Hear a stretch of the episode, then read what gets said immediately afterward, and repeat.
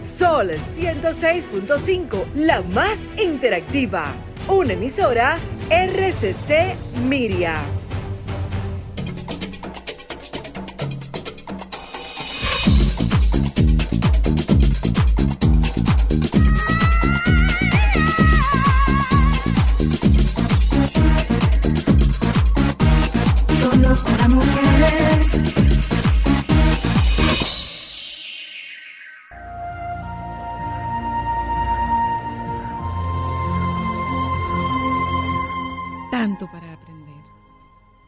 Aprendí que la mayoría de las cosas por las que me preocupo nunca suceden. Aprendí que cada logro alguna vez fue considerado imposible. Aprendí que nada de valor se, obtiene sin esfuerzo. Aprendí que la expectativa es con frecuencia mejor que el suceso en sí. Aprendí que aun cuando tengo molestias, no necesito ser una molestia. Aprendí que nunca hay que dormirse sin resolver una discusión pendiente. Aprendí que debemos mirar atrás y no debemos mirar atrás excepto para aprender. Aprendí que cuando alguien aclara que se trata de principios y no de dinero, por lo general se trata de dinero. Aprendí que hay que luchar por las cosas en las que creemos. Aprendí que las personas son tan felices como deciden serlo.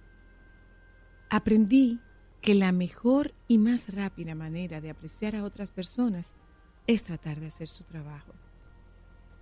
Aprendí que los días pueden ser largos, pero la vida, la vida es corta.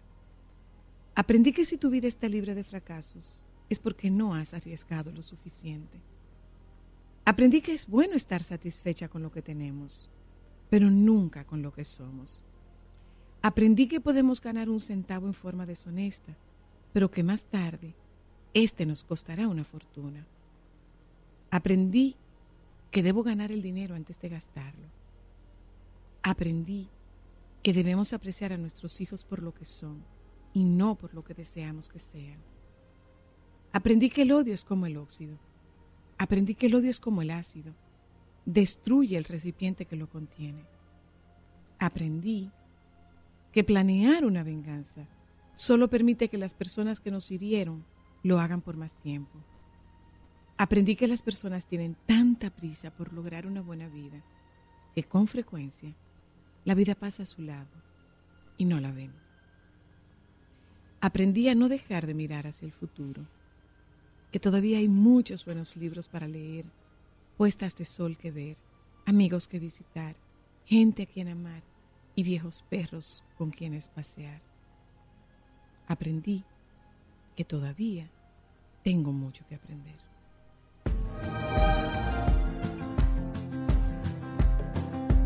It's 4 a.m. I can't turn my head off. Wishing these memories will fade and never do. Turns out people lie.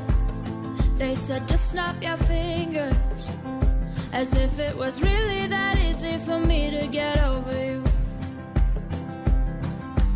I just need time. Snapping one,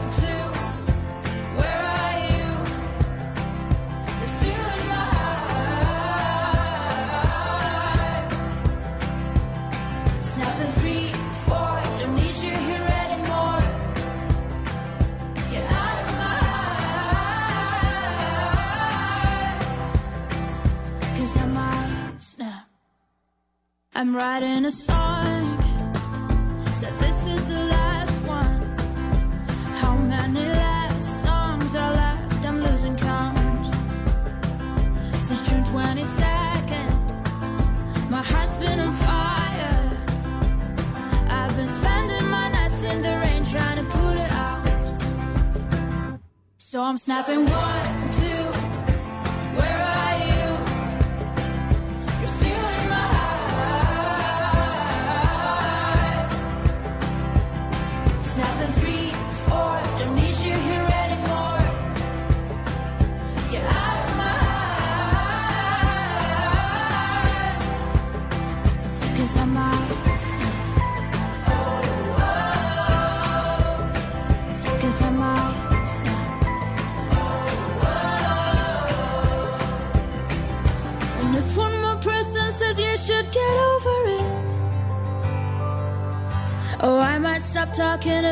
before I snap, snap, snap. Oh, I might stop talking to people before I snap. Snapping one, two, where are you? Where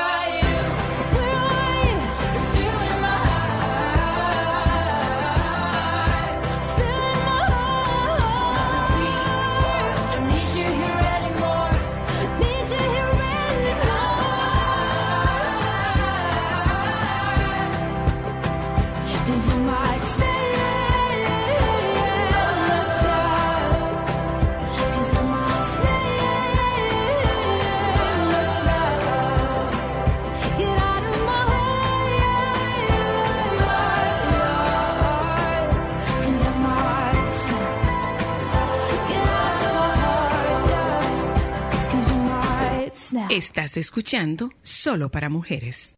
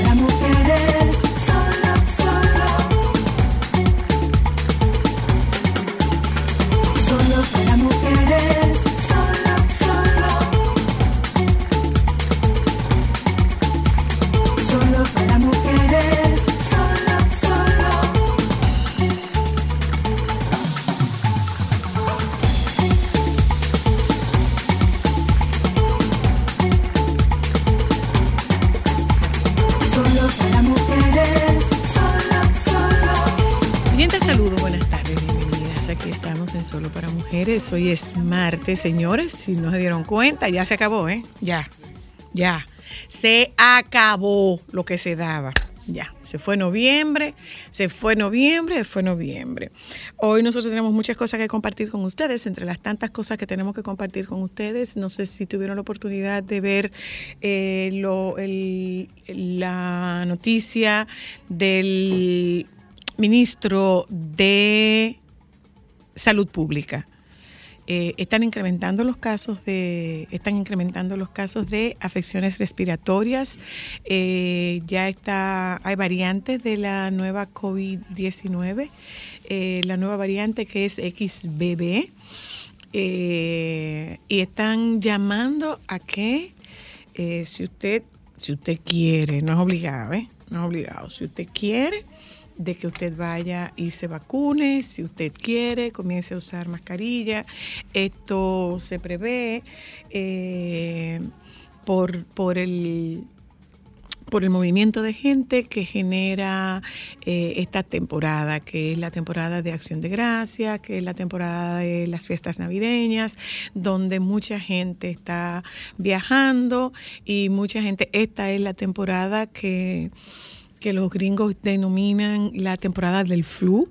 eh, que es la temporada de afecciones respiratorias, particularmente la influenza y el virus sincitial, creo que, que se llama ese virus. Entonces, hay una recomendación y es que si usted quiere, nuevamente, voluntariamente, si usted desea, pues que usted se ponga eh, una nueva dosis de, de vacuna contra el virus de la COVID-19. Eh, de nuevo, si usted quiere. Igualmente eh, para la influenza.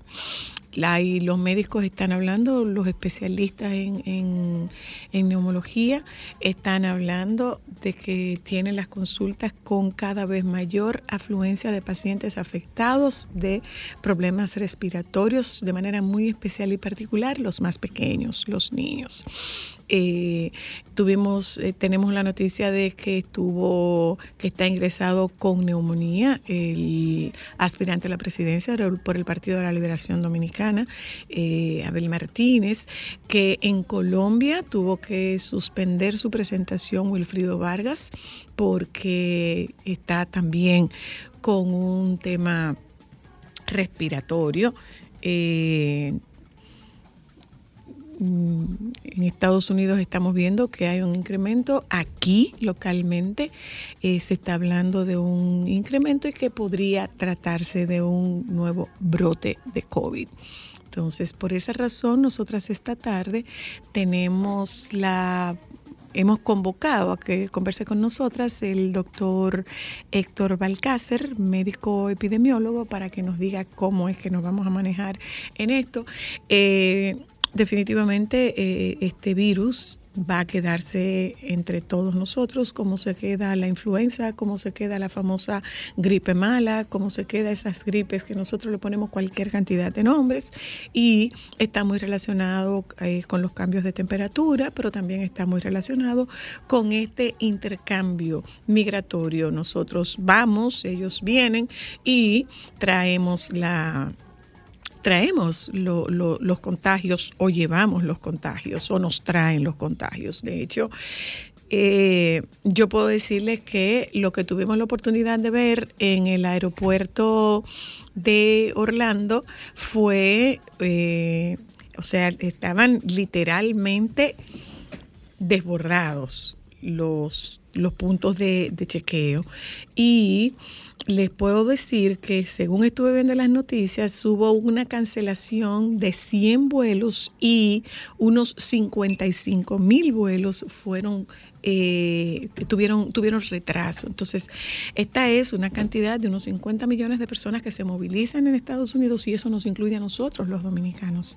Y tenemos contacto con los nuestros allá o ellos tienen contacto con nosotros aquí y se va expandiendo esta, esta, nueva, esta nueva ola, este nuevo brote que se esperaba que ocurriera con la llegada de la, de la temporada navideña, pero también con los conciertos, donde haya esta cantidad, donde hay esta aglomeración de personas, dicen los entendidos en materia eh, de salud que cuando hay esta aglomeración de personas, pues espera que esto pueda producirse. De nuevo, nosotras aquí tenemos un listado de un listado de centros de vacunación que aprovecho para decir es un servicio que nosotros damos a nuestra audiencia.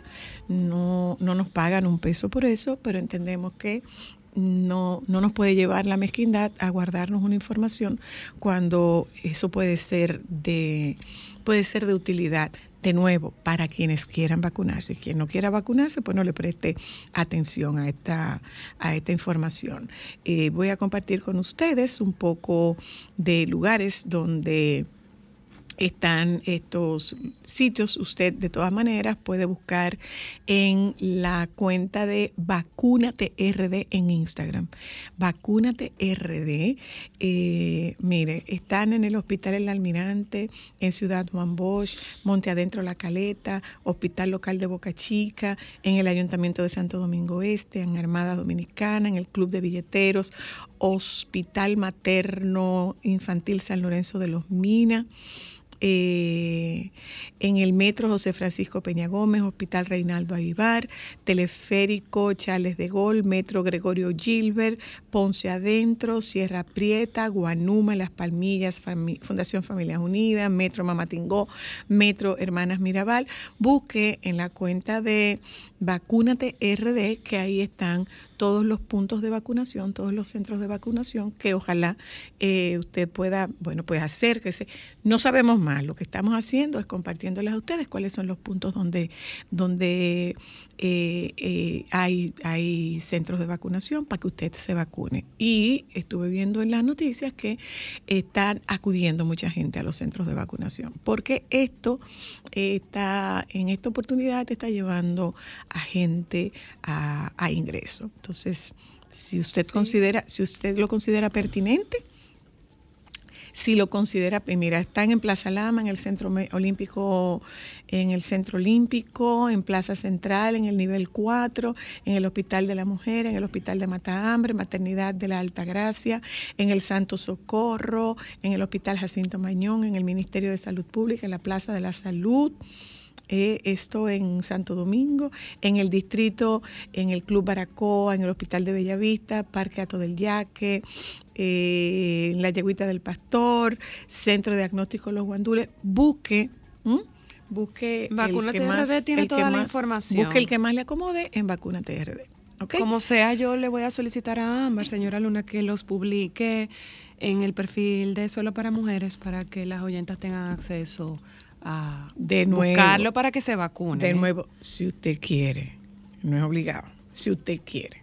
¿Ok? Na- no estamos obligando a nadie a nada. Y hago una observación, no me están pagando para esto. No me están pagando para esto. Esto es un servicio que nosotros estamos haciendo para la comunidad que escucha solo para mujeres. Eh, yo aprovecho, señores, para decirles que se ha generado mucho, mucho movimiento y mucho ruido con unas declaraciones. eh, no me voy a referir a ello. Yo lo que sí quiero es. ¿Qué? El cortecito ¿Qué? para el final. Podríamos hacerlo ahora. Está bien. Eh, yo, yo quiero compartir con ustedes esto que yo escuché, este testimonio que yo escuché de, de Fafa Taveras ayer en el sol de la tarde, hablando de Minerva Mirabal. Yo quiero, escuchándola a usted y habiendo visto la referencia de esa mujer, que es verdad que hay un déficit en la educación y en la información política. Parece que en muchos sectores no hay una comprensión de lo que fue el predominio de Trujillo en 30 años. Tú te imaginas lo que es en una forma absoluta. No aceptar ninguna forma de oposición política ni económica, porque no había nadie que pudiese contraponerse a su visión. Y además con la pretensión de que él era el centro para definir incluso la propiedad, las actividades económicas. Nadie había concentrado tanta autoridad, ni lo ha hecho después como la que concentró Trujillo. Él era el Estado. Y además, con un control absoluto de los medios de comunicación. Y ese sentido del absolutismo se impuso a la iglesia que terminó siendo su servicio durante mucho tiempo, a todo el mundo. Y la disidencia era un pecado irreparable. Él solo permitió después de la primera, de la segunda guerra mundial, un tiempo de, de apertura. Y según sus amigos, fue para ver cuáles eran sus potenciales enemigos. E inmediatamente dieron la cabeza mil flores, hermano. suscribió su fin. Entonces el absolutismo de Trujillo no puede ignorarse cuando usted habla de la valoración de una mujer que es joven, hermosa, con bienes económicos, conociendo esa realidad porque la vivía, Profesional en esa época. fue capaz, y es lo que yo reivindico, de que el jefe, lo vivo repitiendo, acostumbrado a ser el dueño de todo, incluido de las mujeres, le presentan a esta muchacha y he dicho que fue Manuel de Moya Alonso que se la presentó. Jefe, le entrego aquí esta estrella de, su- de la provincia. Y Trujillo va y la aprieta, como era natural. Y ella se le resiste a Trujillo cuando lo aprieta. Y él entonces reacciona frente a ella diciéndole, a usted no le gusta mi política. No es valorando su abrazo, es que, que él tenía una noción del absolutismo que todo Una su cosa deseo era una norma. Y esa muchacha se planta, me lo dijo ella personalmente a mí, se detiene, mira Trujillo y le dice sonriendo, jefe, no me gusta su política. No hay un antecedente en toda la historia de la era de Trujillo de esa categoría. Y él dice, ajá, no le gusta mi política. Entonces le voy a mandar un grupo de oficiales para que la convenzan. Y ella me decía, y yo me eché para atrás y le dije con los brazos abiertos, jefe, ¿y si yo los convenzo a ellos? Trujillo no soportó eso, fue y le llevó a sentarse. Y el papá de Jaime David, se llamaba Jaimito Fernández, que andaba con ellos, que era el esposo de la mamá de Jaime David. Bueno, hay que irse de aquí. Y se fueron sin pedir permiso en una época donde nadie podía salir antes del jefe en una acción convocada por él. Y cuando se dan cuenta que ellos se fueron, el jefe dice, llamen a la cumbre, que era el centro de control de esa época. Y en la cumbre le dijeron, ese carro ya pasó por aquí. Se quedaron mamoneando y al poquito rato, llamen a Salcedo al cuartel de la policía. Y allá le dijeron lo mismo, ese carro ya pasó por aquí. Al otro día amaneció de agua ocupado militarmente con el papá y Minerva presa y doña Chea, la mamá, acompañándola a los dos. Es decir, eso es el dato real. ¿Cómo tú puedes creer entonces que una mujer que mostró ese temple, que después lo hizo en la organización, yo lo he contado, tras la victoria de Fidel Castro en Cuba, el día 6 de enero, en la casa de Yuyo D'Alessandro, porque la mamá de Yuyo era hermana de Manolo, doña Carmen. Y entonces le dijo ella cuando yo que Minerva planteó, carajo, si los cubanos pudieron salir de una dictadurcita como esta, no hay razón para que nosotros no hagamos lo mismo con los nuestros. Y doña Carmen le dijo a Mine- Minerva, aguántate, que la mujer de mi hijo, de D'Alessandro, es hermana de la mujer de Ramfis. Y ella salió de ahí, se cayó y comenzó a incentivar en forma tal el espíritu de resistencia, yo lo digo, bajo el estímulo de su pasado, pero también del impacto que se produjo en América Latina con la victoria de Fidel. Y además, porque aquí estaba Batista, que recordaba mucho esas cosas. Y esa mujer se dedicó a partir de ahí a propiciar todos los movimientos. Y yo he dicho los nombres de Ezequiel González muerto, de Pachico Vivo y yo, que éramos tres palomos a los que ella había mandando donde quiera. Y que esa mujer fue un factor importante para coordinar la resistencia contra Trujillo. ¿Cómo tú puedes hablar hoy ignorando la trascendencia y la significación de ella en el aporte de la lucha contra la dictadura? Con el coraje de enfrentarse directamente al jefe y que cuando se produce el desembarco del 14 y el 19 y 20 de junio, ella se incrementa tanto que se muda de Montecristi a Salcedo diciendo que estaba enferma.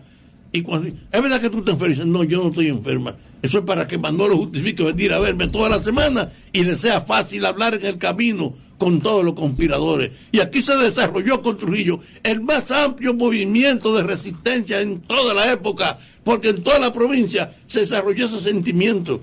Entonces, Hoy cuando uno habla de esa mujer, no puede, en nombre de ninguna racionalidad, pasar por alto que no hay antecedentes del servicio de la negación, de la entrega y del papel en la lucha de la resistencia a Trujillo que expresó esa mujer.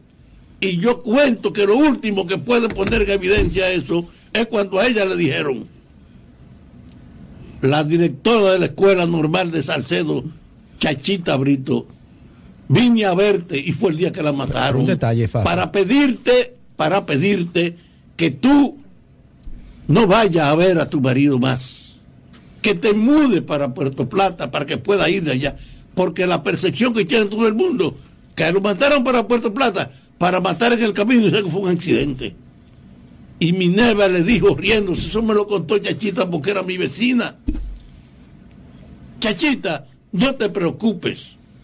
Nuestros hijos, como otros tantos huérfanos, encontrarán quien los críe. Coño, en este maldito país, ¿quién ha tenido ese coraje y esa determinación? Eso no es ficción, es un testimonio del coraje de Minerva Mirabal. Esta melena, señores, ella es melenuda, señores, pero melenuda, melenuda, melenuda. Para variar. Mira, Patricia, ¿qué, eh, eh, eh, ¿qué es lo que se va a hacer?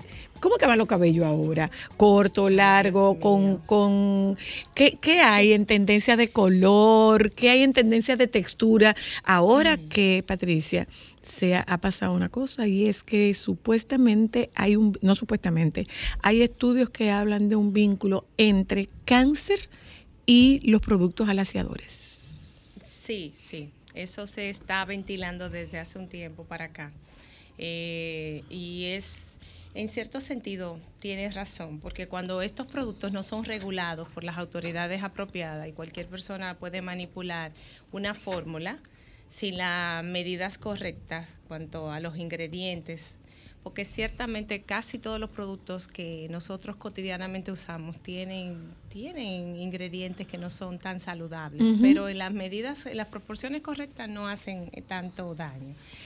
Hay productos caseros, hay productos que se inventan en fábricas caseras. No, pero estos son los gringos que están hablando de, produ- de estos productos Sí, alaciadores. sí, Que se supone que todo debe pasar debe de- por, el, por, por su, yo hablan, su entiendo inspección. que son productos que no están regulados.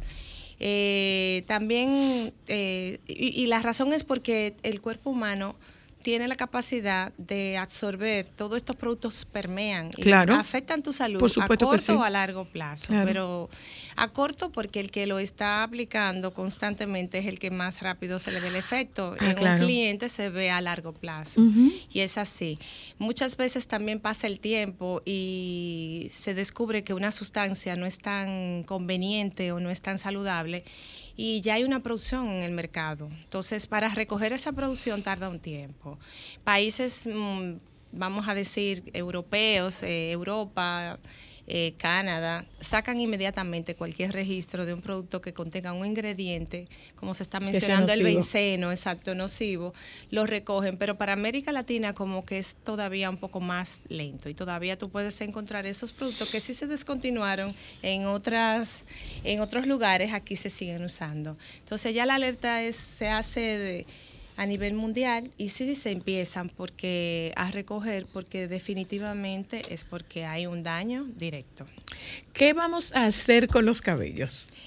Bueno, ¿Qué vamos a hacer con la los cabellos? mascarilla que vamos a usar. Sí, nos vamos a poner, eh, nos lo vamos a dejar largo, nos lo vamos a dejar corto, nos vamos a dar color, no nos vamos a dar color. ¿Qué vamos a hacer? Bueno, gracias. ¿Es, la textu es con tu propia textura? Sí, ¿Con ¿Qué? sí. Épo- la Navidad siempre trae, bueno, que tú quieres usar un tipo de indumentaria diferente, eh, dependiendo y acorde al motivo, pues te lo puedes recoger, semi-recoger o simplemente lucir un corte. Eh, la libertad está presente, o sea, no hay un patrón, pero sí para ocasiones formales vamos a utilizar todos los recursos, como los accesorios, están de nuevo las diademas. Es que tú que estás formada en, en tú que estás formada en una en una escuela, eh, estás formada con el con la escuela americana. eh, yo no sabía, Patricia, que las gringas utilizan el cabello como un accesorio, por eso ellas se cambian y se ponen peluca y se ponen extensión y se ponen una de un color y otro de otro color. O sea, el cabello para ellas es un accesorio. Es un accesorio. Realmente el cabello ya tiene una función de accesorio para nosotros, porque ya esa etapa donde lo usábamos como protección, sigue siendo una protección, obviamente, no le vamos a quitar su parte fundamental, pero lo usamos mucho como un accesorio a la belleza, tanto del hombre como de la mujer. Y en culturas, por ejemplo, eh, hay culturas donde el cabello a través de trenzados denotan inclusive la jerarquía que tiene, Sí. dependiendo del peinado y de cómo manipulan ese cabello. Entonces, el, el cabello siempre va a ser un accesorio donde tú vas a resaltar tu belleza. Y, en, y ahora en las Navidades, pues obviamente las tendencias se hacen notar. Tú me preguntabas qué color está de moda. Los cobrizos vuelven a estar los tonos brillantes, porque se usa mucho que en invierno el color se aclara o se hace con un tono más cálido como los cobres, porque se supone que en invierno es más oscuro, no hay tanto sol. Y viceversa, en verano se oscurece el cabello porque el sol está presente. Obviamente en Nosotros esta no vivimos isla eso. no tenemos ese cambio y lo vamos a usar siempre del color que, que denota la temporada. Pues, ¿Ya ah, desapareció la técnica de balayage? no, para nada. Tiene mucho auge. Bastante, se sigue usando bastante.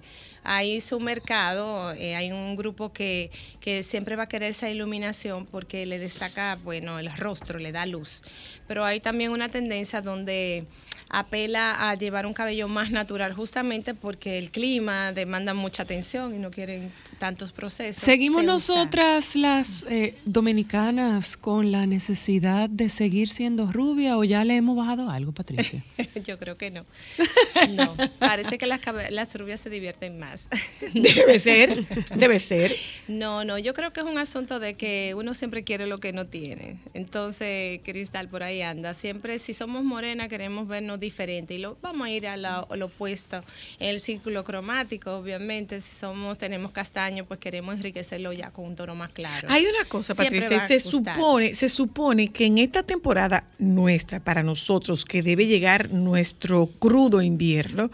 Eh, la temperatura, la sensación, yo no sé si ustedes sabían que la sensación corporal de ayer fue de 37 grados. Uf, qué frío. Y estamos, y Wow. estamos- Con y bufanda y todo, mi y amor, estamos, a, estábamos. estábamos a 28 de, de noviembre. La, la sensación térmica era de 37 Y grados. eso que según los expertos ya el calor se iba a pero eh, desaparecer justo lo que estoy 15. diciendo. Entonces, oh, Patricia, se supone que, esta que este tiempo, cuando, porque viene, que viene un frente, un frente frío, entonces Exacto. se supone que a ver. el frizz se baja en este tiempo o el, o, o el frizz se va a quedar igualito. No, no en, no en países tropicales como el de nosotros. Vamos a Entiéndanlo, mujeres hembras. Vamos a mantenernos con los moños frisados. Eh, Yo creo que sí. Esponjoso. No tiene, si no tiene la debida aumentación, sí, porque solamente donde tú tienes condensada, o sea, la humedad, o sea, países secos, donde la humedad no impera tanto. Pero aquí en una isla, lamentablemente, vamos a tener la humedad. Y el cabello puede que mejore, por ejemplo, en la montaña te puede Ay, que mejorar irse para la montaña. Yo creo que sí, deberíamos. Aquí no va a haber forma. No, no va a haber forma. El cabello se va a frizar porque es que un contraste, no solamente por el clima, tú sales de un ambiente donde está refrescado por aire acondicionado y sale al calor y ese choque evita, es inevitable que esas partículas de agua que están suspendidas pues tengan contacto con tu cabello, que de por sí ya tiene una capacidad de, higroscópica de absorber el agua que hay. Y por ejemplo. Patricia, tú sabes que, y, y yo lo tomo en cuenta porque me pasa mucho, para esta época yo soy de piel atópica, muy atópica, y se me reseca mucho la piel. Pero obviamente yo lo puedo identificar porque la piel se ve blanca, escamosa, si tú te pasas un dedo se deja una raya bastante pronunciada, pero en el cabello no. El cabello se reseca con el frío igual que la piel. Hay que ca- cambiar los tratamientos, o sea, hay que tomar más en cuenta algunas cosas. Tú sabes que la piel, y en este caso el cuero cabelludo, que es piel, es la que se ve afectada. Porque Señores, la gente nunca piensa en el cuero cabelludo No, como piel. no lo ve. Y es el protagonista de todo. Claro, mi amor. Porque ahí es que está totalmente tu, tu, tu- toda tu eh, capacidad de poder regenerar esa fibra, porque el cabello es una fibra, fibra que está externa y que simplemente va a responder a los procesos o, o al clima en que estés expuesto. El cabello siempre va a ser moldeable y va a ser resultado de lo que tú le pones, pero tu cuero cabelludo, donde hay una microbiótica, que debe de estar estable, donde hay una capa que lo protege. Si tú alteras eso, ya hay un problema. Si sufres de, de cambios justamente porque eres sensible a los cambios de temperatura, pues el cuero cabelludo también se afecta. Como también lo afecta una mala alimentación, el estrés, el no dormir bien, una dieta poco balanceada, va a afectar los niveles que deben de tener de humedad tu piel. En Este, es caso, un buen momento cabelludo. para hacer cambios, Patricia. De líneas y de hidratación profunda, por ejemplo. Siempre tú tienes que venir a donde el profesional Y de- que y de te corte, y de corte, y que señores. te lo evalúe. Sí, porque nos emocionamos o la fiesta, quiero verme diferente, voy a comenzar.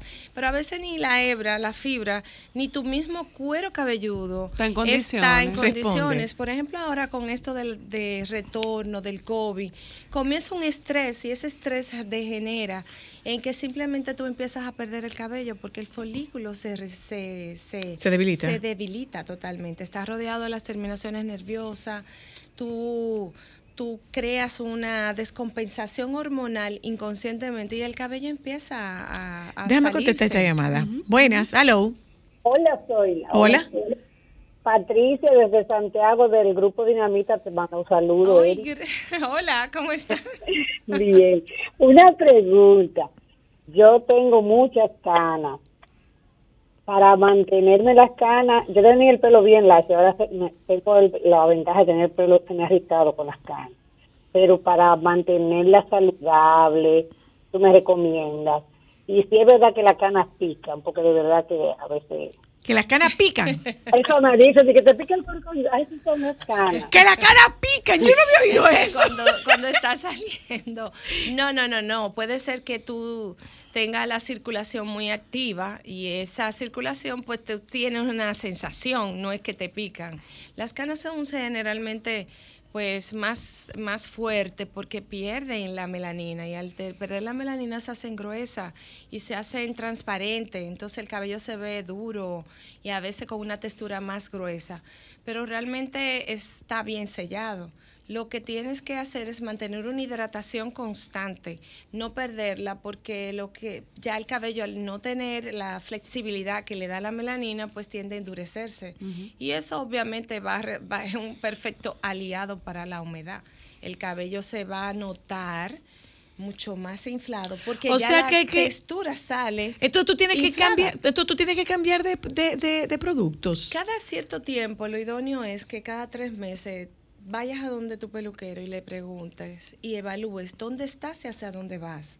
De repente yo estoy, es Navidad, estoy simplemente en arreglarme, en estar bonita, me hago cambio de color, pero en enero decido que voy a retomar el gimnasio. Ya mi rutina... Ah. Mi demanda de lavado y de, y de proteínas es diferente. Entonces, quizás lo que yo he estado usando no va ya a llenar la nueva necesidad.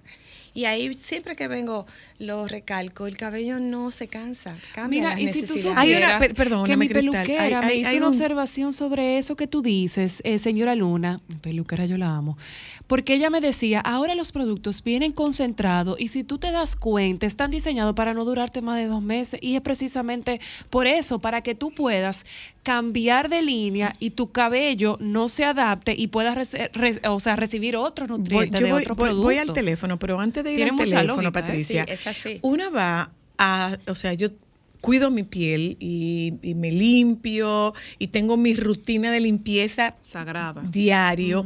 Sin embargo, yo tengo que ir a cabina y hacerme una limpieza de cabina. Entonces, Aparte. así mismo debe ser con el cabello, o sea, como que en algún momento Claro tú que tienes sí. que hacerte, digamos que, Un baño de bueno, color. tú, no, no, no un O baño de un color, no, pero no, no. un tra- eso, Debe o sea, de tú haber vas una a cabina. exfoliación, claro. Cada, cada 15 días. Patricia me estuvo diciendo algo a mí. ¿Qué era lo que tú estabas diciendo de la movilidad del cuero cabelludo? Ah, porque el cuero cabelludo tiene nueve capas y esas capas Wow, se van- ¿tantas? Sí, así Oh, es. Wow. Se- si te digo los nombres ni me lo vas a entender. No, no, no. Déjate- déjalo ahí. Déjalo ahí, con por nueve favor. capas es suficiente. Son nueve capas que ellas se van adhiriendo una con otra por la poco, por el desuso. Por ejemplo, ya uno no se peina el cabello, ya uno no se pasa la mano por el cabello y esas capas se van adhiriendo. Al adherirse se, se ponen duras y la circulación se hace escasa. Si un órgano no recibe oxígeno, si no hay circulación no hay oxígeno, por ende se cae. Entonces, parte de la caída que está sucediendo ahora es porque nosotros no nos masajeamos ni nos frotamos el cabello. Antes Ah, yo tengo un masajeador más bueno, el de la Bueno, pollita. Exacto, puede ser así. Eso es una herramienta perfecta porque te ayuda. No lo Ay, eso que hacer. aboba. Sí. O las abuelas usaban el cepillo y se manipulaban el cabello. Esa cepillada para que el cabello estuviera saludable de 100 veces no era más para que Era mover el cuero movimiento. Ah. Y el cabello sí crece porque tú lo estimulas. Ciertamente. Ay, pero el mío tiene un exceso de estimulación.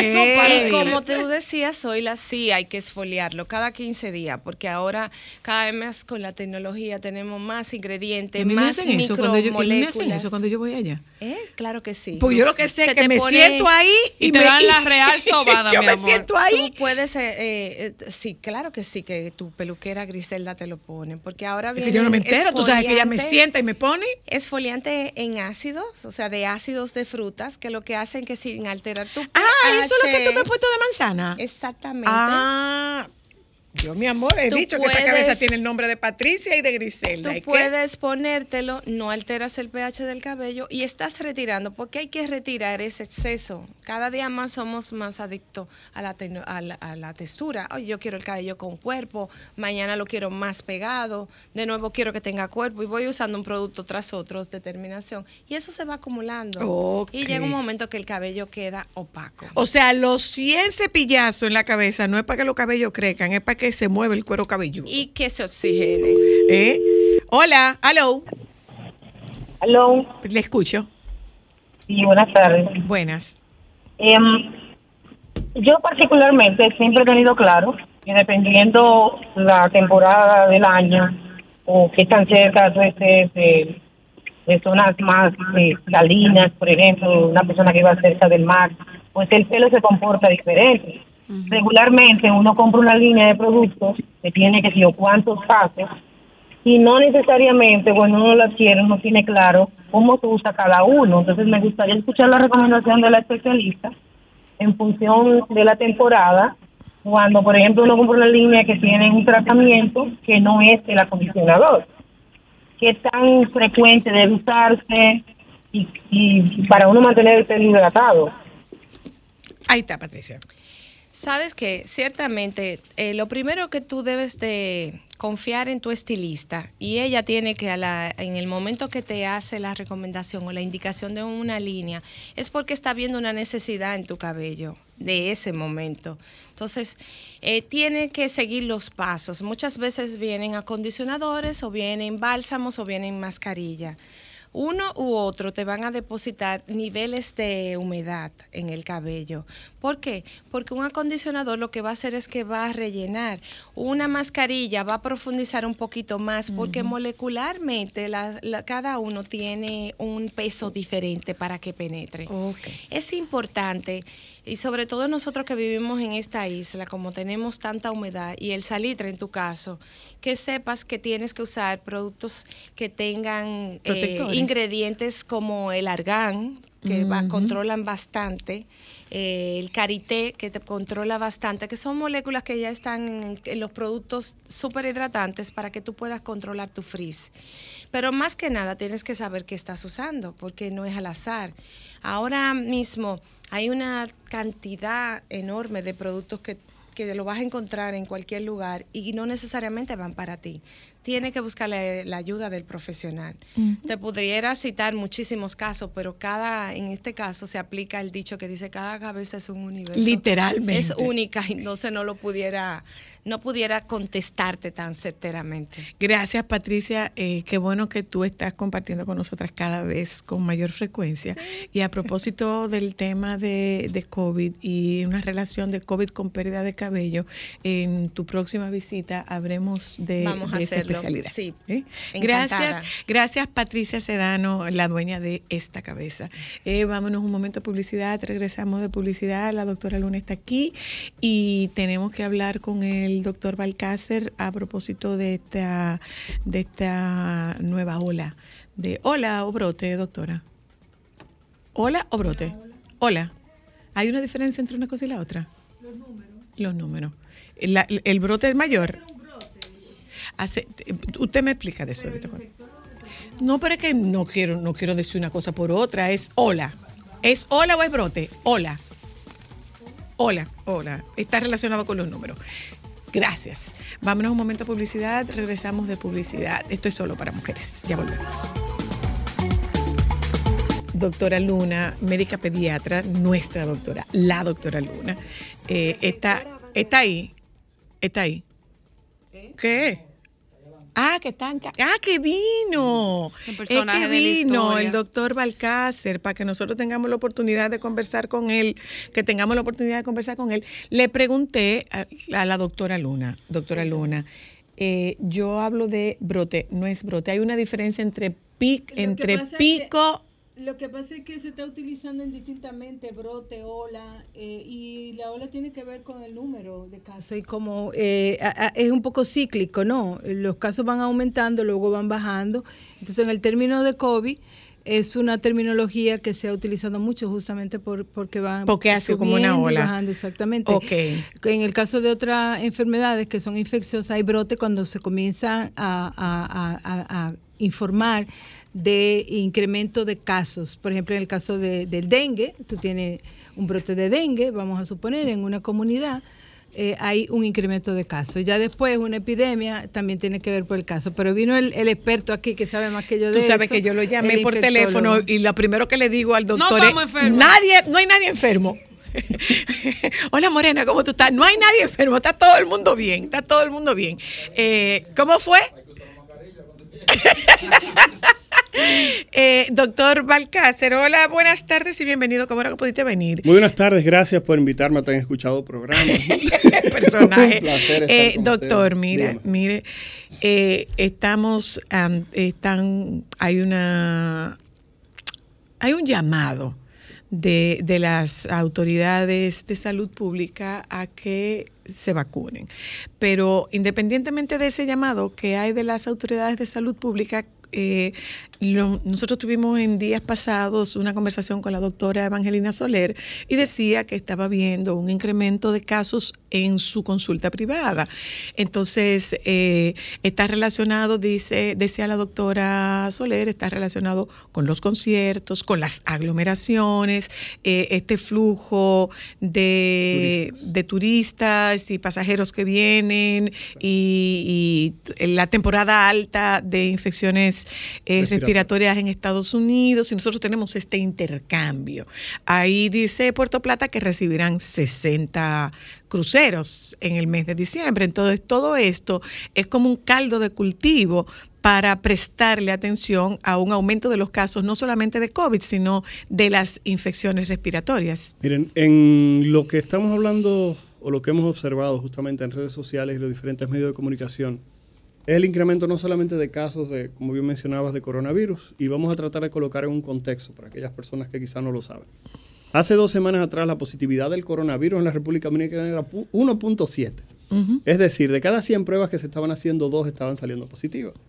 El último boletín del Ministerio de Salud Pública, hace cinco horas atrás, publicado en redes sociales, y lo pueden buscar en la página del Ministerio, justamente la positividad hoy está en un 18.8%. Eso significa que Wow. pasamos de dos pruebas positivas a 19 pruebas positivas de cada 100 que se realizan, lo cual nos dice que realmente hay un incremento significativo de la cantidad de casos de coronavirus en el país. ¿Qué es lo que realmente quizás no hemos observado en la misma pro- proporción que hemos observado en otros momentos? Los ingresos. Tuvimos una positividad hace unos meses atrás, hace cerca de, en marzo, que creo que fue que terminó como es el gran último brote importante y teníamos una positividad cercana al 18 al 22%, estuvo oscilando en esa fecha y los hospitales tuvieron y clínicas tuvieron que aperturar áreas de coronavirus. En este momento, si bien es cierto, los ingresos también han incrementado, pero no es la misma proporción. Y tampoco la cantidad de personas que están enfermando. ¿Qué si yo he podido observar desde el punto de vista personal? Esto no es estadísticamente significativo, esto no es una vaina científica. Yo estoy diciendo simplemente lo que ha ocurrido en el centro médico UCE, donde yo trabajo. Las personas que hemos tenido que hospitalizar son personas que no han tenido un esquema de vacunación completo. y cuando hablo de un esquema de y cuando no hablo de un esquema y cuando hablo de un esquema de vacunación no completo son aquellas personas que no tienen tres dosis. Hay que reconocer que en este momento quizás las personas que están padeciendo coronavirus son personas que tienen una menor probabilidad de presentar formas graves. Me explico. Lamentablemente esto suena feísimo y cada vez que lo digo yo me doy en el pecho y digo, Dios mío. Muchas de las personas que le dio coronavirus en el pasado y fallecieron eran las personas que tenían mayor susceptibilidad a presentar formas graves. Por eso las personas que quedan en este momento en el ambiente son las personas que quizás tienen menos propensión a presentar formas graves y a morir. Pero- sin embargo, sin embargo, hay que llamar la atención de que en el consultorio observamos que cuando tenemos una persona con una dosis de la vacuna, dos dosis de la vacuna o ninguna, porque hubo alguien que me preguntó, doctor, y todavía en este momento hay, hay personas que no tienen vacuna aplicada. sí. Y la respuesta es eso que acabo de Hay que decirlo mencionar, así. que hay muchísimas personas que todavía no se han vacunado. Y la realidad es que no estamos hablando de personas que no tengan ningún tipo de formación, estamos hablando de personas que tienen niveles de información importantes y aún así no se han aplicado Y que la decidieron vacuna. que no. Pero no eso nada más. Hay personas que están diciendo que cuando se hablaba del uso del ma- de la mascarilla o del confinamiento, lo que se quería era controlar a la población. Señores, ¿controlar qué? Cada vez que un país deja de trabajar, deja de producir recursos, deja de producir Se le muere su riqueza, gente. entonces por tal razón eso es algo importante. Sí voy a llamar la atención de algo, independientemente de cuál sea su teoría de conspiración. Si usted tiene un familiar que tiene más de 60 años, el no vacunarlo en este momento es un riesgo. Cualquier Ay, persona. no. No, yo, yo no soy de esa población. ¿Que no? ¿De cuál población tú no Pero eres? eso tiene ese sentido. ¿Y quién te preguntó? La población. Verdad, nadie me preguntó. me Cualquier persona, cualquier 63 persona, voy a cumplir la que cualquier viene. persona que tenga más de 60 años en este momento y usted esté en ese entorno, usted debería tratar de que esa persona complete su esquema de vacunación que ya está definido. de ¿Y más cuál de es el año. completo? ¿Tres o dosis, cuatro? Tres dosis mínimo. La cuarta dosis fue una recomendación que se hizo específicamente para personas con debilidad del sistema inmunológico, personas que tenían algún compromiso de salud que pudiera hacerlo más vulnerable y más susceptible. Hay que decir que las variaciones del coronavirus lo ha hecho quizás un poquitito menos, eh, lleva, lleva menos a las personas grave. intensivos, lleva menos a procesos respiratorios, pero es lo que estamos diciendo. Eso tiene que ver con dos cosas. Uno, con la adaptación Pero, del y ser la humano. virulencia y del con la mi- virus en principio. Sí, claro. Que sí. ha ido disminuyendo. Sí, pero, pero Eh, es más contagioso, pero su, su, Claro. su patogenicidad, digo, su... No. Eh, el riesgo de afectaciones Claro. más graves eh, Ha eh, disminuido. ha ido disminuyendo. ha ido disminuyendo, pero también era lo que estábamos diciendo. Sí, Las sí, la personas que eran más susceptibles a presentar formas graves, lamentablemente han Y- muerto. Señores, Y ustedes que era una enfermedad nueva que nadie conocía. Que- y no se Entonces, no se mientras conocía el manejo. conociendo Se- el- el, asunto. Pero no eso. Y yo siempre lo pregunto. ¿Cuántas personas han muerto de coronavirus? ¿Alguien sabe aquí en esta cabina? Yo creo que iban como cuatro mil y pico. No llegaban No, a pero no, no aquí al país, no aquí en el país. Ah, estoy ¿Cuántas? Ah, no, No, no, no. recuerdo. solamente de aquí. 6.6 millones de personas registradas murieron por coronavirus o han muerto por coronavirus. Repito, 6.6 millones de personas. O sea que estamos hablando de que eso no es paje coco. No, Son más, de un 6, número. son más de 6 millones y medio de personas que se han muerto por coronavirus. Porque cada vez que la gente dice, no, que en el país se murieron 4 mil gente. Señores, está bien, eso fue República Dominicana. Pero hay países que tuvieron más de 100 mil fallecidos. En Italia solo murieron más de 100 mil gente. Pe- Pero yo pienso que el, eh, es importante, eh, no, bueno, una opinión que, que en, en relación a, a este tema controversial con eh, De la vacuna, uso de mascarilla y demás, sino insistir en la necesidad que la población asuma su responsabilidad en cuanto a lo- al autocuidado, en saber que los casos están incrementándose y sobre todo la temporada favorece, no solamente la temporada de las actividades, sino la tempo- clima. el, El cli- el- el cambio eh, aunque nosotros no, est- no tenemos eh, estaciones muy... eh, Sí, eh, pero se nos, pero se en- nos presenta inestabilidad. Claro. O sea, en un momento llueve, hace un calorazo, hace, hace un fresquito y particularmente... eh, y es la, la- temporada de, de, del ca- de, de- de la transmisión de virus, por ejemplo, Sí, de sí. Sí, influenza y los virus de yo- los chiquitos. Señores, está bien, pero yo le voy a decir una cosa. Todavía, todavía el momento de la llegada grande de gente aquí no se ha dado. no ha empezado, No. O claro. sea, aquí no se ha dado todavía No, la llegada de es toda esa gente que No. va a llegar. Entonces, es por eso que están haciendo esta recomendación. claro, para prever pero, pero no, antes de que no llegue ese- solamente. No, lo que pasa es que estamos hablando de que tú tienes en este momento un comportamiento quizás un poquitito atípico de lo que habíamos observado. Los cambios climáticos, el incremento de la temperatura, la presencia de otros virus respiratorios, porque no es solamente influenza y coronavirus, tenemos sincitial respiratorio, exacto. que en está este momento afectando a está los niños. circulando. Está Y la gripe mala. Y la gripe Eso no es mala. la gripe mala. Estamos hablando del sincitial respiratorio. afectando a muchos niños Entonces, ese. estamos hablando de un proceso infeccioso respiratorio que en este momento se ha acentuado. Las razones ya las hemos mencionado. Ustedes mencionaron los viajes, llega- hablaron justamente de las temperaturas y también hay que decir que ya los colegios están funcionando al 100%. Entonces, cuando uno observa eso, se da cuenta que estamos en el momento perfecto en el cual pueden ocurrir picos. Pero ¿qué ocurre? Eso va a disminuir. Porque en la duración del coronavirus en personas vacunadas es alrededor de una semana. ¿Qué uno pudiera esperar? Más o menos el comportamiento que uno estaba observando con el coronavirus, entre 3 entre tres y 6 semanas, estos casos deberían caer. Pero. ¿qué pasa dentro de tres semanas aproximadamente? Navidad. Que llegue el pueblo. Que Navidad. llega todo el que compró viaje, porque todo el dominicano que está fuera en Nueva York, no importa dónde viva, no importa dónde vive en Nueva York, En que es lo que está fuera de República Dominicana, eso genera, desde el punto de vista teórico, un incremento probable de casos respiratorios. Lo que quiere dejar dicho que en este momento, si alguien me preguntara, Balcácer, ¿qué hacer? Vacúnese. Ok. La realidad es que aún en Brasil, que ocurrió un brote grandísimo de coronavirus recientemente, el uso de mascarilla solamente se promovió en aeropuertos, en viajes y en transporte público. No lo hicieron de manera masiva, porque lamentablemente ese tipo de medidas es muy poco probable que los gobiernos lo vayan a, incre- a- a implementar nueva vez. Lo que sí hay que reconocer es que ya en este momento es una frase muy dominicana, la salvación individual. Ya y en una- este momento, si usted no tiene su vacuna, y el Ministerio de Salud Pública lo último que hizo fue que en la página de vacuna TRD acaba de subir los lugares donde hay vacunas. Nosotros lo acabamos de Donde hay vacunas justamente en Santo Domingo y en el interior. Una Sí, sí. pregunta. Dígame usted, dama. Una pregunta. En relación a las personas que van a recibir visita de Estados Unidos, porque Sí. sabemos que en Estados Unidos eh, es el- el- el- se está incrementando, ¿no? Claro, y, sí. y las variantes que se han identificado. ¿Qué debe de hacer? Aparte de la vacuna, eh, porque sabemos también que gente vacunada también se infecta del virus. La vacuna no, pro- no tiene una protección absoluta. O sea, Tiene, que- tiene, tiene, Entonces- tiene, tiene toda la razón y es una de las de lo que yo entiendo que más se debe debatir.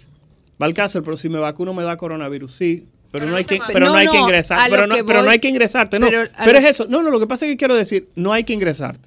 Pero número dos, y esto sí es interesante, en los Estados Unidos en este momento, cualquier persona que está viendo cable en estos días o está viendo el Fire Stick, lo que sea que esté viendo, tiene que tener presente que ya la vacuna que se está promoviendo es la vacuna bivalente. específica. Claro. Se está promoviendo Sí. vacuna específica contra coronavirus. Si usted quiere una recomendación y usted sabe que va a recibir visita, plantéela a su familiar. Que se vacune. Que se Acuérdate, vacune. acuérdate que mamá está aquí.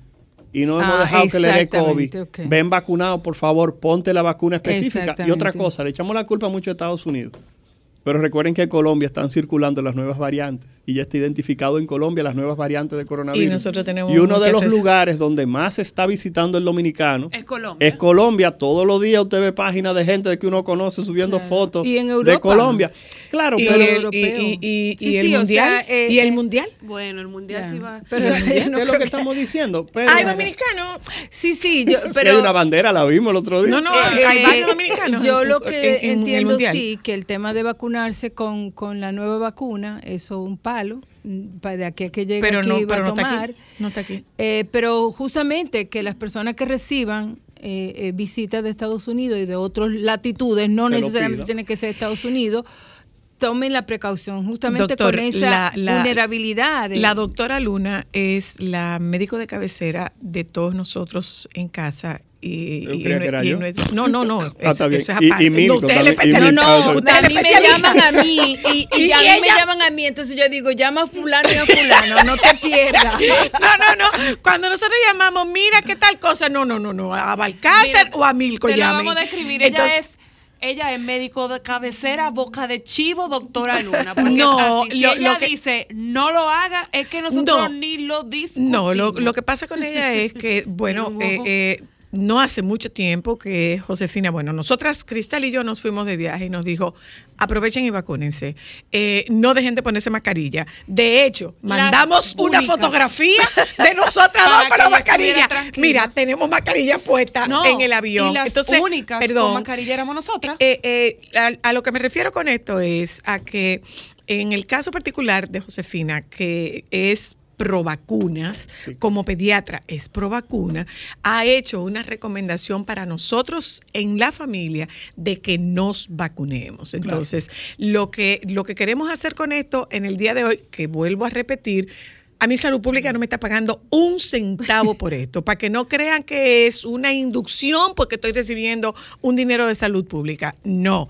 esto es un tema de conciencia, esto es un tema de prevención y que si usted tiene la oportunidad, bueno, pues hágalo, porque ciertamente ya sabemos más del manejo de la enfermedad. Como dice la doctora Luna, ya es menos virulenta, pero está llevando mucha gente a las, a las eh, consultas Y está llevando mucha gente a los ingresos. Sí, claro. Eh, lo más importante, vuelvo y comento, es que las personas le van a discutir.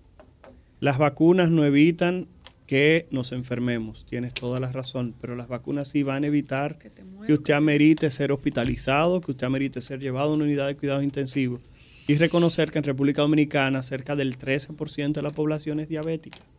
Repito, 13 de cada 100 dominicanos y dominicanas son diabéticos.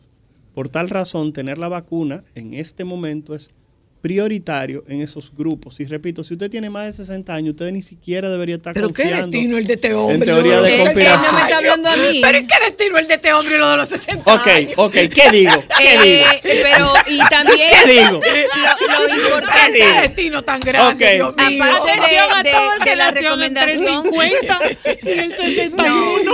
aparte de la recomendación de la vacuna del COVID, también es oportuno hablar de la vacunación de la influenza. De la influenza. Exactamente. Ah, pero, pero Ay, es una señor, cosa, es una doctor. pichadita. Perdón. Aquí hay una cosa, doctor. Y no estamos hablando de long COVID.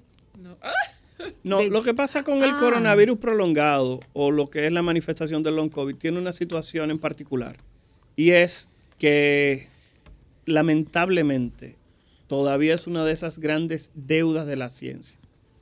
Me explico. La razón de por qué se produce no está clara. ¿Por qué se produce? No está claro. ¿Por qué algunas personas sí y otras no? No está claro. Pero lo peor aún es que la respuesta que se da todavía es una respuesta muy error, prueba, porque lo que trabaja en una persona no funciona en otra. Hay personas que han tenido un componente emocional tan fuerte que su respuesta frente al COVID prolongado ha sido el uso de antidepresivos por momentos. Y hay personas que utilizando antidepresivos han salido de la infección por, de, perdón, de las manifestaciones de haber padecido la infección por coronavirus. O sea, a ese nivel es que está este proceso. Por eso, hablar del COVID prolongado, creo que en los próximos meses deberíamos tener todavía una información un poquitito más acabada, porque se está destinando mucho dinero, porque la realidad es que se va a hacer eh, lo que será el próximo gran breakthrough o la próxima gran apertura del punto de vista de conocimiento en medicina, porque hay que dejarse de cosas. La gente que se le cae el pelo no es nada, pero las personas que quedan con problemas de depresión, las personas que Ah, quedan con problemas de memoria. El otro día tuve que enviar a un jovencito a terapia olfativa porque el niño tiene un año y dos meses y no reconoce ningún olor. Y hay médicos aquí que se están tomando a la tarea de volver a reeducar. Igualito que rehabilitación pone a la gente a volver a caminar cuando tiene un accidente cerebral. Esa doctora, no voy a decir el nombre, ¿verdad? Pero esa doctora está dando terapia de reeducación olfatoria para que las personas puedan reconocer ese olor es tal cosa, este es este, y las personas van como haciendo la A, la E y la O para que vuelvan de nuevo a aprender a, a reconocer los olores. A ese nivel es que estamos. Entonces, en pobrecito. conclusión, vacúnese. Vacúnese. Hay una punto. reducción de más de un 50% cuando usted está vacunado si le da COVID, de queda con COVID prolongado. Bueno, eso es verdad. Ya yo me vacuné. ¿La cuarta? Ah, no, la cuarta no. Ah, el ministerio está diciendo que se pongan la quinta dosis. ¿La quién? La quinta. quinta. Sí, sí. Pero dímelo. No, no, no, La espérate. quinta. No, ¿Tú vas por la cuarta o tú no vas por la cuarta? mi micrófono. No, a espérate. hablar. No, ¿qué te pasa? Ok. ¿Tú vas por la cuarta o no vas por la cuarta? No, yo la tercera y me paré.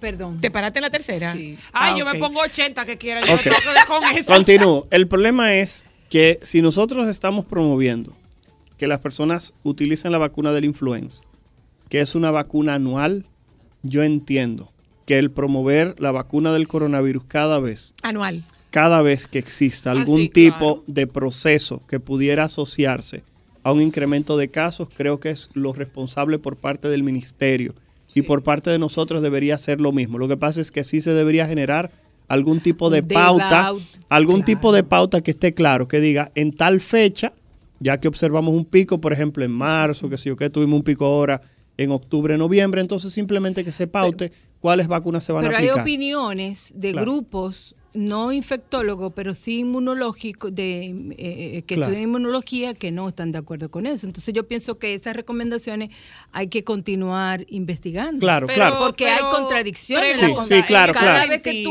te No, vas no, a es- es vacunar, verdad, hay un brote, no. Pero entonces yo tengo una afecta a tu pregunta. sistema inmunológico, tu respuesta a la En el caso, inmunológico. por ejemplo, de la recomendación de vacunarnos anualmente contra, o sea, Vamos a tener la que vacunar contra Eso se determinará más adelante.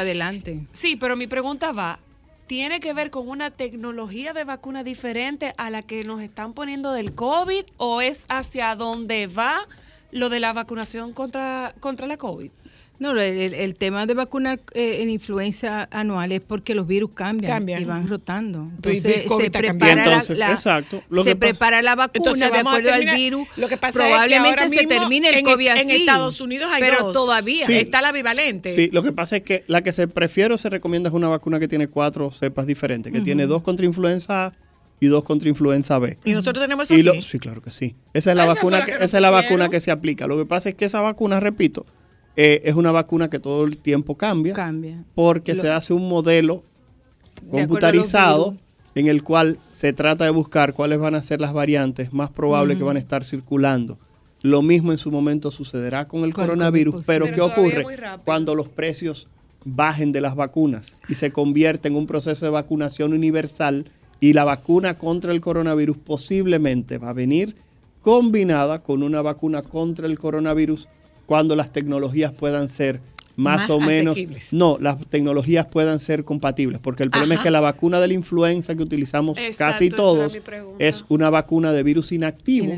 La vacuna que se utiliza en los Estados Unidos es una vacuna que utiliza vectores o utiliza eh, mensajeros, Mensajero. segundos mensajeros como el RNA. O sea que estamos hablando de que son dos tecnologías Mm, que colocarlas juntas posiblemente no, No sea sea, tan fácil no como sea cree. viable, co- pero lo ideal sería que en su momento ambas vacunas vengan combinadas en una sola inyección para brindar una protección que sea, por ejemplo, influenza A y B y que también vengan las variantes de coronavirus que se entienda que van a estar circulando. Hoy en día se sabe que usted se puede vacunar contra coronavirus y se puede vacunar contra influenza sin tener ningún tipo de sí, problema. El mismo combinar. día se puede pinchar en un brazo una y en el otro Eso brazo la otra sin ningún tipo de que problema. se pinche en un brazo una y en otro la otra. Los dos el mismo día.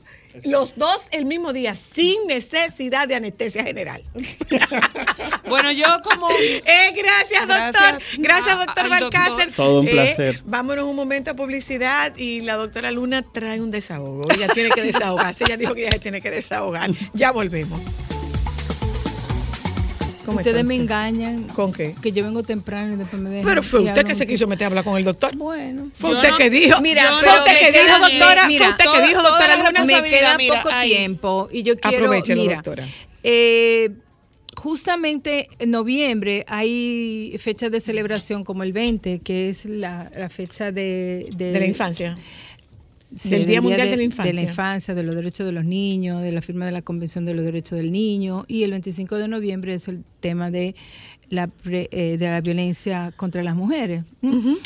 Como yo vengo muchos, muchos años trabajando el tema de violencia, eh, eh, para mí es necesario poder plantear que la, eh, cómo se vincula la violencia en la infancia y la violencia de género.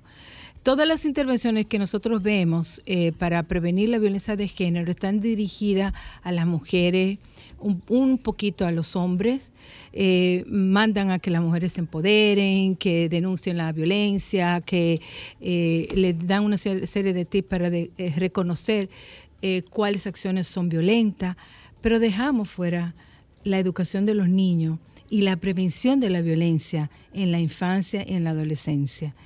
Nosotros tenemos una alta cifra de violencia. El 64% de nuestros niños menores de 14 años sufren algún tipo de disciplina violenta. Eso ya lo habíamos hablado. Y lo que a mí más me duele y me llama la atención, que esa violencia se está perpetrando en los primeros años de vida. Ay, no. En, sí, eh, incluso eh, en hogar habla de un 2.3% de niños entre 1 y 2 años que reciben castigos físicos severos. Ay, no. Y ese incrementa eh, la violencia en los niños de 3 y 4 años. La ciencia habla. Explícate, explícate, explícate en llano, por favor. La ciencia habla que cuando los niños son víctimas de violencia, hay una modificación de su, de, de sus- de- de su cerebro y entonces eso trae como consecuencia una serie de situaciones de salud que se van a prolongar a lo largo de la vida. Entonces, cuando hablamos de prevenir violencia y violencia de género, nosotros tenemos que comenzar a prevenir y a evitar la violencia que se está ejerciendo contra los niños y las niñas en los primeros años de su vida, pero también en la niñez y en la adolescencia. Para que coma, para que se duerma, para Sí, que se porte entonces, bien. Yo, a mí me llama mucho la atención e inclusive otro aspecto que, que dejamos de lado es cómo trabajar con los agresores. Nosotros estamos trabajando o interviniendo a los, A los, a la- a los agresores cuando ya perpetran un, o- Un un- niño. un delito o han afectado a una mujer o la han matado. Pero muchos niños, muchos varones, hombres, son víctimas de violencia durante su niñez y adolescencia y un porcentaje de esos son los agresores. Claro. ¿Qué intervención estamos dando a los hombres? Muy poca. Incluso Charlas. la ciencia está... La, la charla no modifica conducta. Por supuesto que no. Entonces, hay un estudio donde vincula la violencia de género Con con, la violencia haber infantil. vivido violencia Es o haber que, visto eh, violencia. Los estudios sobre todo en los que tú puedes, que, que hay tanta probabilidad de ser agresor, tanto como por haber sido víctima, como por haber sido testigo de violencia. de Inclusive violencia. la violencia vicaria, que es eso? Cuando eres testigo de violencia, tiene mucho mayor impacto en Que la física que tú hayas en la vida, en, sufrido. en, en, en- en- en la psiquis de, del- de lo- de los niños y las niñas que lo viven, que los pone en mayor riesgo de ser perpetrador de violencia. Esa Entonces, violencia vicaria no es la violencia que ejerce un padre a través de un hijo con la finalidad de lastimar al otro padre.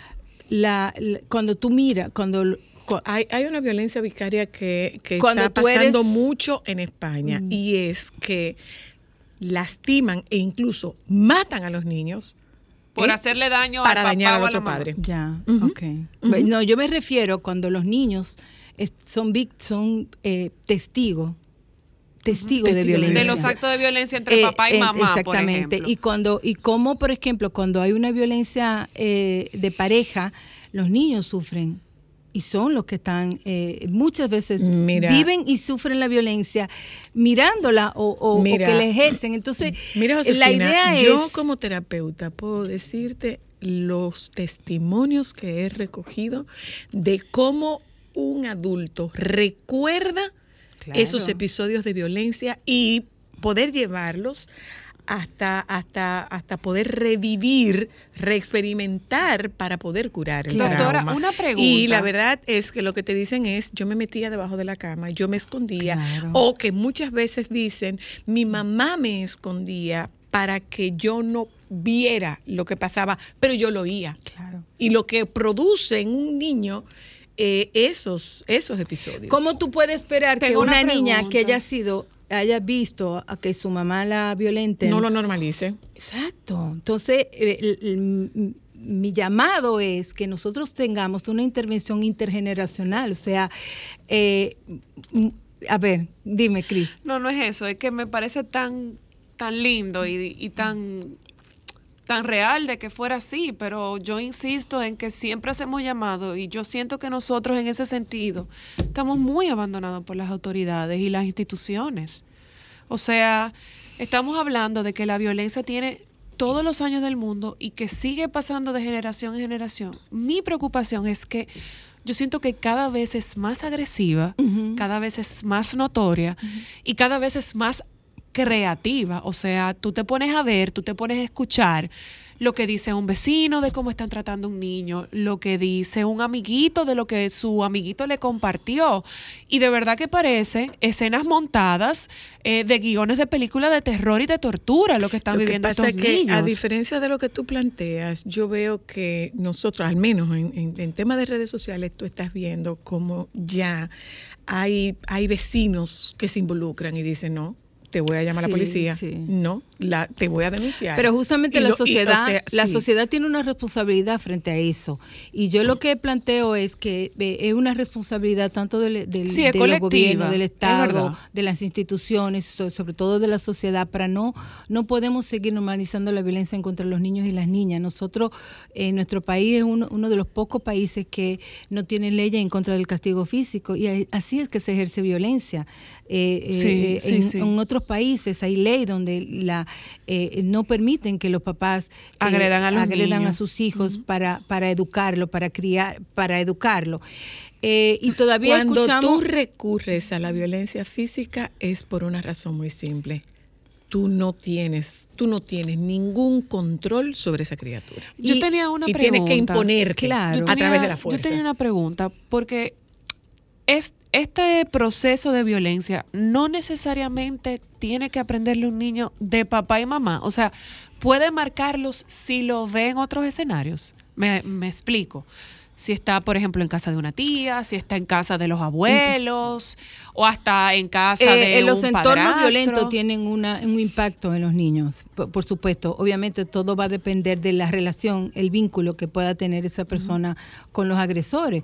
Pero fíjate cómo eh, la violencia escolar se ha incrementado y también tiene que Sí. ver y está relacionado con la violencia en casa. Cuando un niño es un eh, ha- hace bullying es probablemente porque un niño que ha sido abusado y un- una víctima, o sea, está interrelacionado todo el tipo de violencia y, y lo que quiero es dejar en la mente que la violencia que se perpetra en la infancia se va de- se va expresando en el curso de vida en otras manifestaciones sí. y es necesario intervenir Mirar. y trabajar para proteger a la infancia y evitar eh, esas experiencias, porque de lo contrario, esta ola de violencia que estamos viviendo, tanto de violencia de género como de violencia eh, eh, Delictiva. delictiva Callejera. y, y- y- y- y ciudadana, está vinculado con cómo están viviendo los niños en nuestro país. Gracias, doctora Luna. Siempre brillante. Eh, gracias, Patricia. Gracias, doctor Balcácer. Gracias, doctora Luna.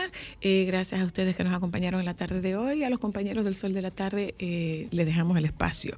Quédese con ellos, por favor. Sol 106.5, la más interactiva. Una emisora RCC Miria.